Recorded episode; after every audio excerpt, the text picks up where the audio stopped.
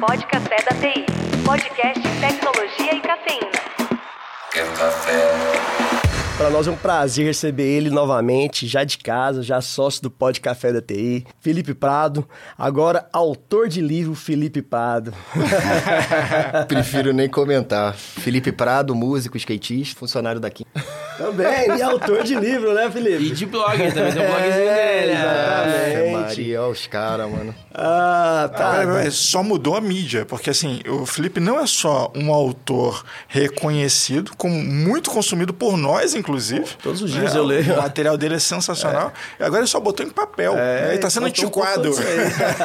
Esse é Ele tá, old school. eter- ele tá eternizando a escrita dele. É. Essa foi a ideia.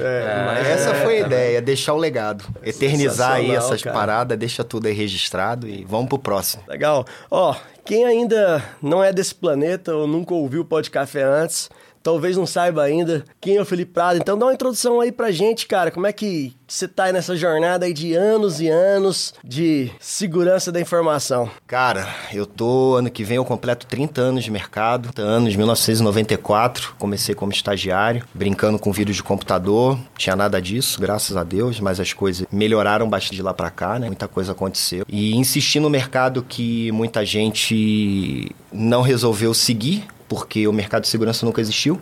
O mercado de segurança veio existir 10 anos pra cá, mais ou menos, 15 anos pra cá, mas valeu a pena, cara. Valeu a pena. Hoje eu tô colhendo os frutos de muitas noites não dormidas.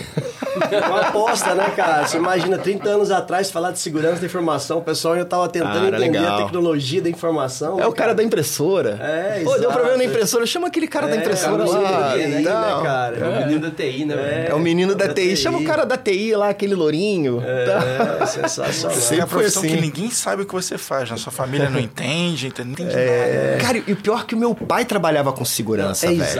É isso é uma O coisa... meu pai trabalhava Eu quero com que você segurança. conta, que eu- você já me contou essa história no off, e acho que pouca gente sabe. É, é isso aí é, é extraordinário, que você tem 30 anos de história, e seu pai já era da, da área. Para da- Eu Conta vim um São. Paulo por causa disso. Na verdade, em 91, n- eh, foi 90, não, no Rock in Rio foi 91. Então foi 92, foi um ano depois do Rock in Rio 2. O meu pai era diretor de segurança do ABN Robank, do Banco Holandês Unido, e ele foi transferido para São Paulo. E aí a gente veio, veio para São Paulo. Ele ficou pouco tempo lá, ficou, acho que ficou dois ou três anos no ABN. Aí a Módulo estava começando, a Módulo Consultoria Informática estava começando, lançando o Curior for DOS, né? Eles tinham capoeira na época. E aí eu fui um dia pegar meu pai na Módulo, ele tinha saído do ABN, assumiu a diretoria na Módulo aqui em São Paulo. E eu com cabelão vermelho tal, parecia Coca-Cola.